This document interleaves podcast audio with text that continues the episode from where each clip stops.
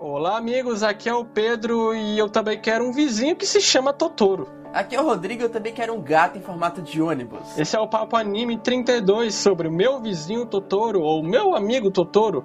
Enfim, vamos falar de Ghibli novamente.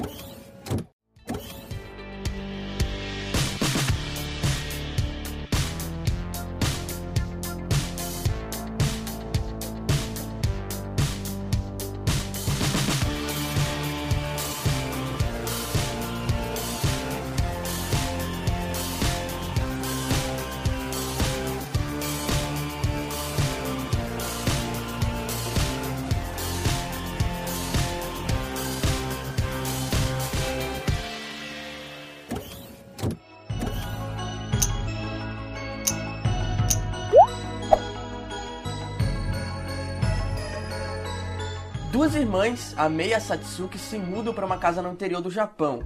O pai delas precisou fazer isso porque a mãe das meninas foi internada em um hospital próximo com a doença na qual o filme não diz qual é. Mas parece ser algo grave, porque a mãe precisa ficar internada por algum tempo lá. O pai das meninas é um professor universitário e as duas passam boa parte do dia sozinhas. A Satsuki vai à escola enquanto a Mei fica com uma gentil senhora que cuida dela. Ao explorarem o quintal de sua casa, May descobre um caminho secreto através de um arbusto, que leva até uma enorme árvore onde vive uma criatura gigante. Essa criatura é um troll, uma espécie de guardião da floresta. May não sabe dizer muito o nome dele, mas o nome dele se chama Totoro. A gente vê que mesmo sendo um filme dos anos 80, você consegue encontrar um ótimo orçamento que ele já tinha na época, né? Afinal, é uma animação que até hoje é muito majestosa. Claro que se a gente comparar friamente aos dias de hoje com animações de pontas de 2017, você vai ver que ela não é atemporal tem algumas coisas nela que ficaram para trás, mas você consegue se encantar facilmente com a animação, principalmente pelos quadros constantes que deixam a animação bem fluida. E a leveza também que a Ghibli consegue contar na história do Totoro faz com que, não importe o tempo, você pode tratar ela de uma forma não só infantil como juvenil e às vezes até adulta, né? Porque ele consegue trazer ali um tema muito leve, por sinal, que é um tema de duas garotas que elas conhecem o amigo Totoro, mas que também enfrentam problemas sérios, que é o problema da mãe, que é doente e tal. Então você tem todo um enredo ali que ele é moldado para ser simples, mas ele por trás tem essa, esse peso, né? Então, independente da idade, você consegue pegar ali é, momentos diferentes, histórias diferentes assistindo o Totoro. Sim, o, o, Miyazaki já traz isso pro Ghibli, né? Do, o filme do Lupin, que ele dirigiu bem antes já tinha esse conceito de quadros constantes na animação, essa ideia de vamos fazer algo para a família também. Então ali no, no filme a gente vê várias características primárias que o estúdio Ghibli vai ter. Então, esse é um, um, filme que o Ghibli vai firmar como o seu filme padrão, digamos assim, né? Tanto é que é o Totoro que tá na logo do estúdio. Sim, na verdade, o, o meu vizinho Totoro, meu amigo Totoro, se tornou uma obra tão conhecida e tão amada que a Ghibli adotou o, o desenho dele como a logo do, do, do própria empresa, né? E é nesse filme que a Ghibli ela vai firmar como ela faz, digamos, slice of life, né, entre aspas, que é aquele cotidiano de cenas rápidas. Então, para não deixar muito chato a, aquele clima de cotidiano, tem várias cenas, vários cortes. Então, se você for reparar no filme, cada cenário é, não dura muito, assim, é geralmente 3, 5 minutos de cenário eles já trocam, tem diálogos constantes, é, brincadeiras entre o diálogo ali para ficar dinâmico. E isso vai ser o padrão Ghibli até na parte do Slice of Life que tem em todos os filmes deles, né? Você percebe que diálogos acabam não terminando às vezes por ser desnecessário. Como tem uma cena, né, que a mãe do hospital manda uma mensagem pra garota por modo de telegrama falando que a mãe teve problema, e o pai lá vai visitar e ela vai ligar pro pai e o pai fala, ó, daqui a pouco eu te ligo de novo para te dar a resposta. O próximo take já é ela saindo com a resposta, ou seja, tem vários momentos que você pega esse dinamismo é, de uma forma muito boa da Ghibli que ele consegue fazer, né? Que ele corta partes desnecessárias, mas que não faz você deixar de entender. Coisa que muitas obras até hoje em dia pecam muito nisso enrolando muito esse tipo de coisa. Te fazendo de idiota, né? O Exatamente. filme não te faz de idiota. Ele te mostra realmente, ele te deixa interpretar, porque você não é burro. Você sabe que a próxima cena já tem alguma resposta uh, a caráter, né? Sim, e não só nas obras ocidentais, né? Você vê que muito no Japão eles têm essa mania de fazer, tratar a gente de idiota.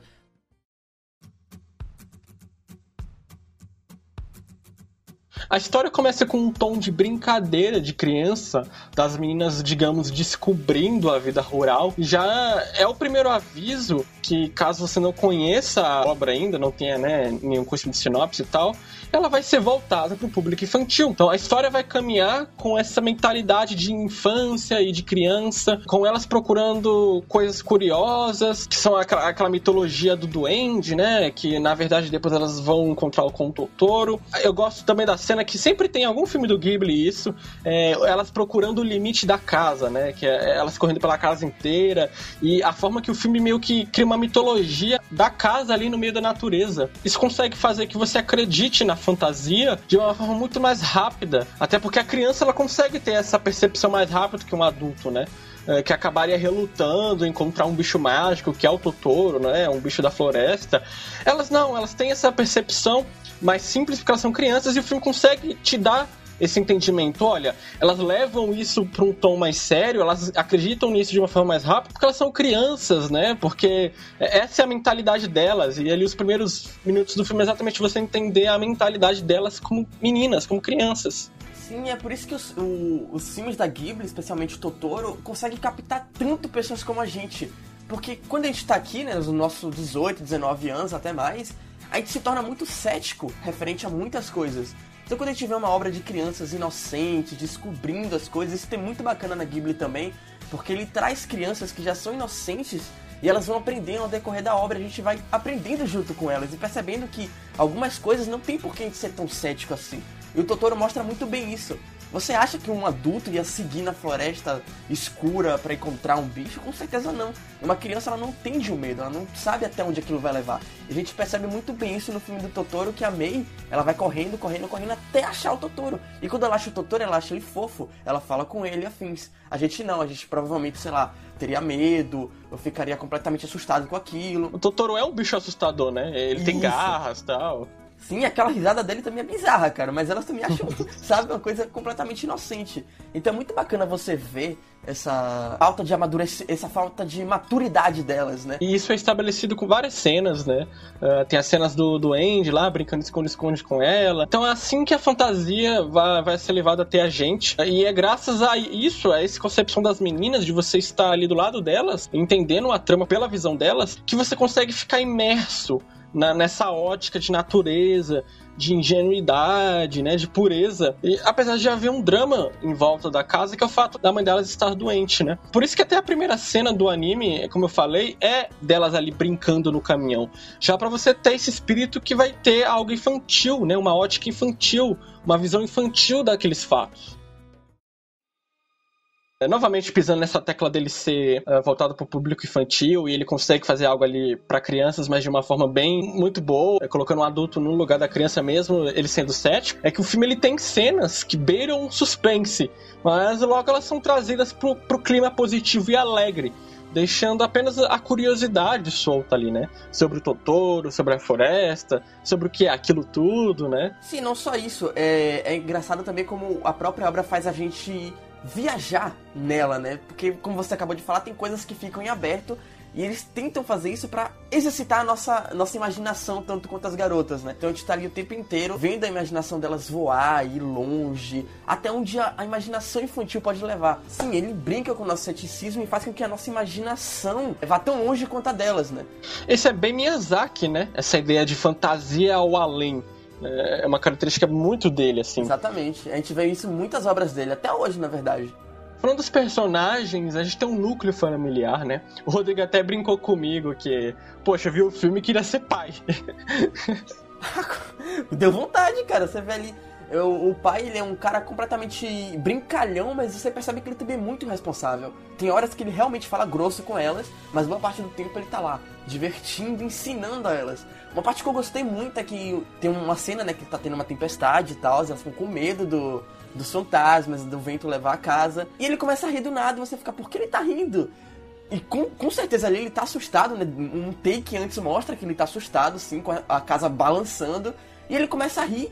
E elas perguntam, por que você tá rindo? Ele ah, dá risada que espanta os fantasmas. E você percebe que, cara, é muito bacana como a Ghibli consegue trazer isso num personagem que ele é adulto, ele é cético, mas ele precisa se, ele tem medo, mas ele, ele precisa se mostrar corajoso e mostrar para as filhas que tudo tá ok e tudo vai seguir em frente da forma certa. Então aquela cena dali para mim foi essencial, assim, pro, pro filme inteiro. A gente sabe que criança gosta de perguntar muito, e, e, geralmente o adulto responde com uma resposta muito objetiva. E não é o que a criança espera, porque ela não tem a concepção geral daquilo. E ele sabe brincar com isso, né? Ele fala, ó, oh, aqui tem. Eu vi o Totoro, ele fa... ela fala. Ah, você viu o Totoro? Bom, ele realmente aparece para quem ele escolhe, né? Ele não, ele não desconstrói a fantasia, ele vai brincando com elas, ele deixa elas curtirem, né? É um paizão. Exatamente. paizão do Ghibli. exatamente. Ele não, não chega nelas e fala que não existe ou coisa assim. Ele exercita a, a, a criatividade e imaginação delas, né? O carisma da, das personagens é tão bom e divertido que com 25 minutos de filme eu já estava pegado ao núcleo da família. E nesse pouco tempo, todos eles me convenceram a me apegar aquilo. É, porque aquilo era uma família normal, sabe? É, tem uma cena que o pai dela tá trabalhando.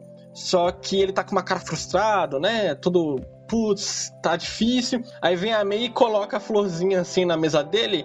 Aí rapidamente o rosto dele muda. Então você entende que ali, poxa, ele tem, né? É, é o amor dele. Olha só, um, simples gesto do rosto consegue passar pro espectador que ele tem amor pela filha. Aquele gesto da filha é, é, é o amor dela com ele. Com certeza, esses dias eu tava vendo um vídeo, né? Coisas que o, que o cinema mudo mostra pra gente que até hoje é importante. E um dos pontos que me pegou muito é que em muitos momentos nos filmes é, mudos, o que vai o que vai fazer com que o... o espectador entenda é a reação do personagem no rosto.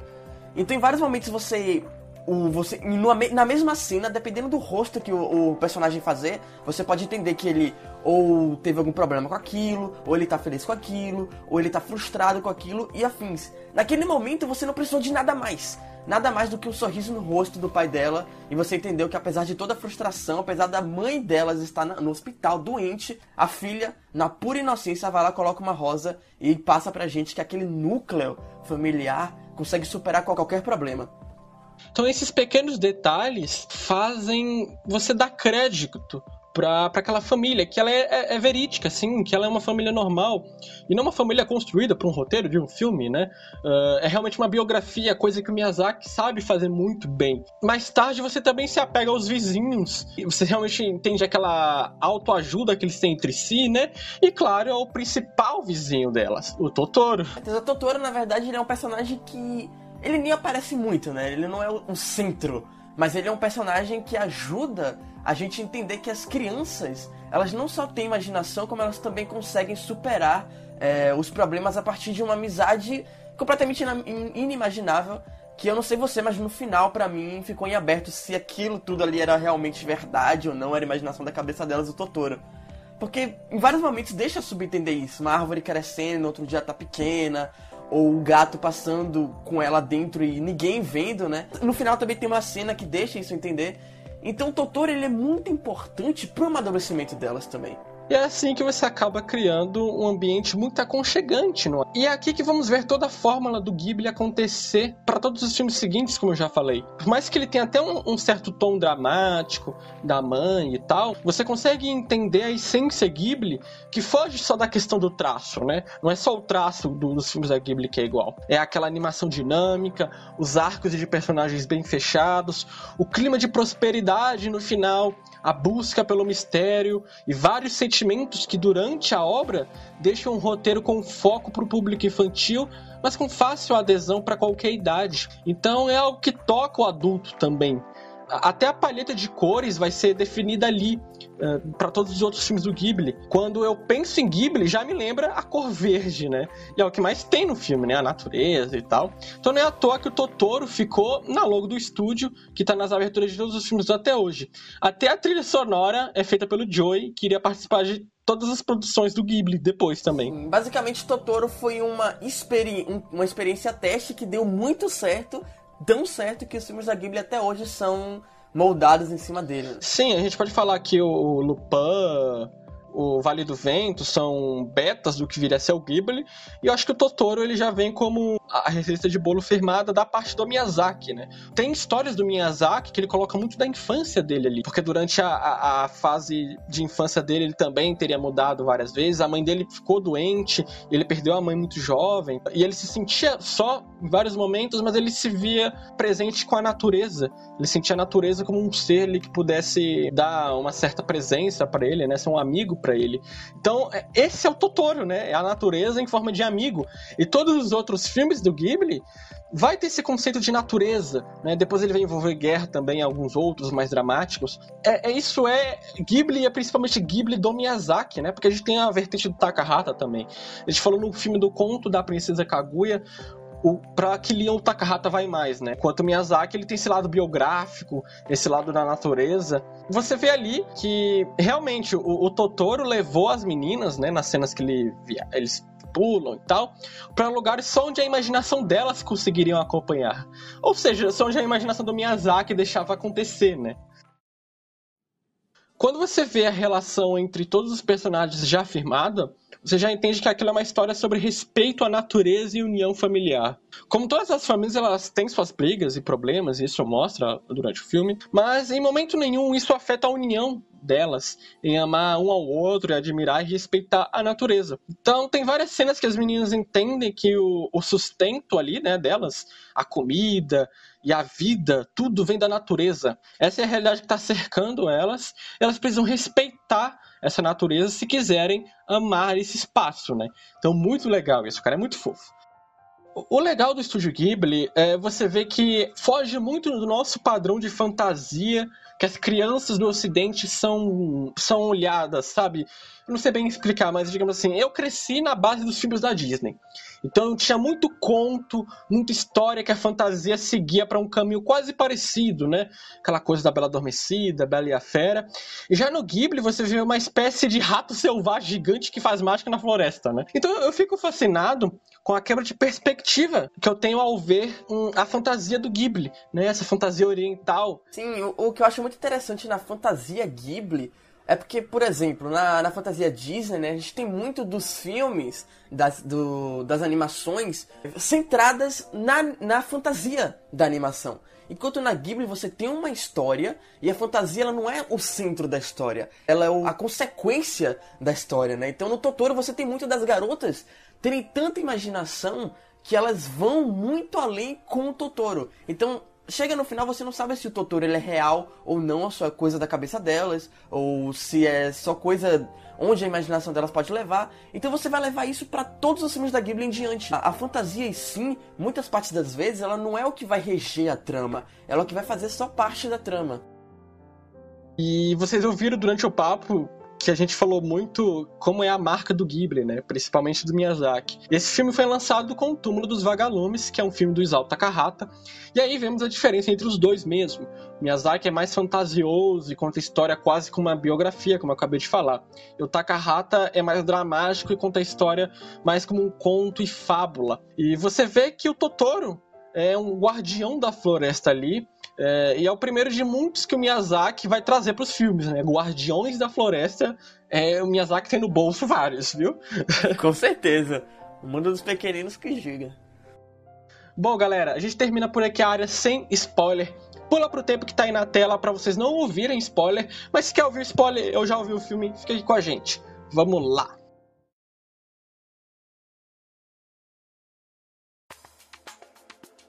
Uh, chega uma hora que eu senti uma falta de um clímax no filme.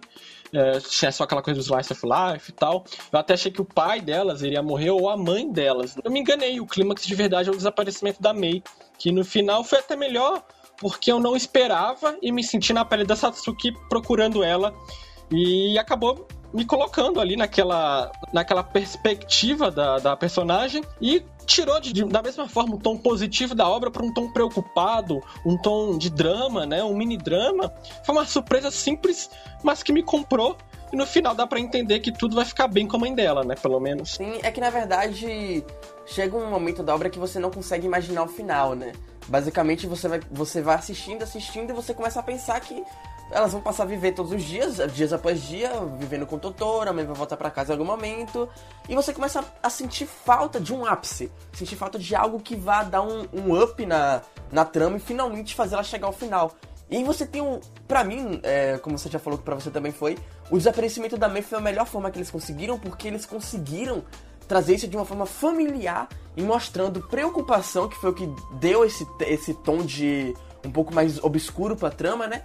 Mas ao mesmo tempo de amor familiar, que é o que a, a, a obra o tempo inteiro tenta passar para você. Então esse, esse, desaparecimento dela foi. Pra mim foi assim a, a melhor solução que eles conseguiram achar. Sim, é verdade, porque tipo, assim, é muito fácil colocar no roteiro uma mãe doente que morre por qualquer motivo. Mas um desaparecimento ali naquele, naquele ambiente era totalmente viável, né? Acontece e, pô, elas estão numa uma área rural gigante. E também vem de uma criança, né? E o motivo é simples que ela quer ver a mãe. Então você não tem algo sobrenatural ou algo. Ah, sabe, a minha garota foi sequestrada. Foi simplesmente uma garotinha querendo ver a sua mãe que correu sozinha, acabou se perdendo. E aí você começa todo um mini arco ali, né? Mais pesado do que a trama tinha vindo até o momento, mas que ao mesmo tempo consegue manter a... todo aquele tema que ela vinha trabalhando. E eu achei até que isso me surpreendeu também porque eu sabia que na, durante a infância barra juventude do Miyazaki a mãe dele tinha falecido. Eu pensei que ele ia fazer um exemplo desse, né? Mas não, ele realmente mudou a história, que foi bom. E, cara, a questão do Totoro, né? Você já deu uma prévia da sua interpretação do Totoro. Eu não sei, para mim ele é o espírito da natureza representado, né? pelo que eu entendi ali, o, o, Troll, ele é isso, né, mesmo? Ele é o, a, o protetor, o guardião da natureza, e ele no, no filme ele faz o papel de representar a natureza, a ponte com as meninas. Sim, na verdade o que eu peguei do Totoro, não sei você, é que ele sempre aparece quando elas estão preocupadas ou com medo, algo assim. Então, por exemplo, tem uma cena que é quando elas estão esperando o pai delas e o pai delas atrasa, né? Ele não vem no ônibus que deveria ver. E elas começam a ficar com medo, com sono, com frio, com fome. E nesse momento o Totoro aparece. Nesse momento o Totoro aparece para tranquilizar elas, para mostrar que elas não estão sozinhas, que naquela floresta, tem alguém para proteger elas. E é incrível que assim que ele sai, o pai delas aparece. Então, aquela cena foi crucial para eu começar a entender que o Totoro é algo da imaginação delas que faz elas ficarem não só é, expandir a imaginação delas, mas também fazer elas ficarem mais tranquilizadas com os problemas que elas podem enfrentar. Porque, como você disse no início do papo, né? Você pode ter um arco familiar ali, mas você tem um tema principal que é um pouco mais pesado que a doença da mãe. Então elas têm essa preocupação no final. E o Totoro é alguém que vai fazer elas esquecerem isso de certa forma. Se parar pra pensar, faz muito sentido isso, porque é como se a natureza tentasse explicar para elas que não é tão, ela não é tão assustadora, né? Porque eu lembro que nessa cena da chuva, tá chovendo, tal, tem um sapo, a poça d'água. E o Totoro chega e começa a brincar com a chuva, né? Dando uma diversão ali para elas.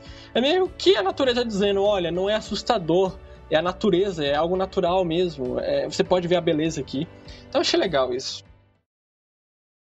Bom, Rodrigo, saindo da área sem spoiler, é, quais são as suas impressões finais, sua conclusão sobre o filme Meu Vizinho Totoro e o que você fala para quem ainda não assistiu o filme, quer assistir, recomendações? Ah, cara, vou começar de trás para frente, porque na moral, eu não consigo entender como eu cheguei em 2017 não tendo assistido meu vizinho, não tendo assistido o meu vizinho Totoro, porque cara, que filme bom.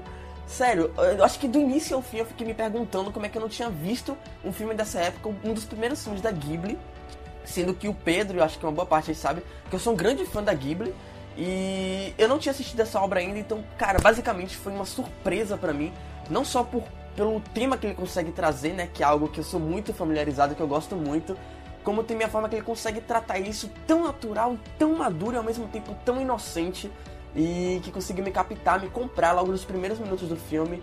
E sinceramente, se você não viu Totoro até hoje, não perca mais tempo, termine esse papo e vá logo ver porque vale a pena. Bom, amigos, então esse foi o nosso papo anime sobre Meu Vizinho Totoro, um dos primeiros filmes do estúdio Ghibli.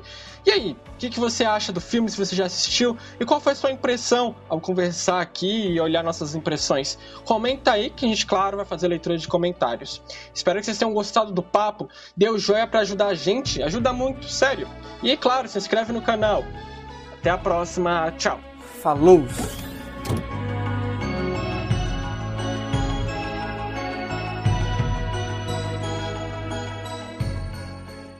Esse episódio foi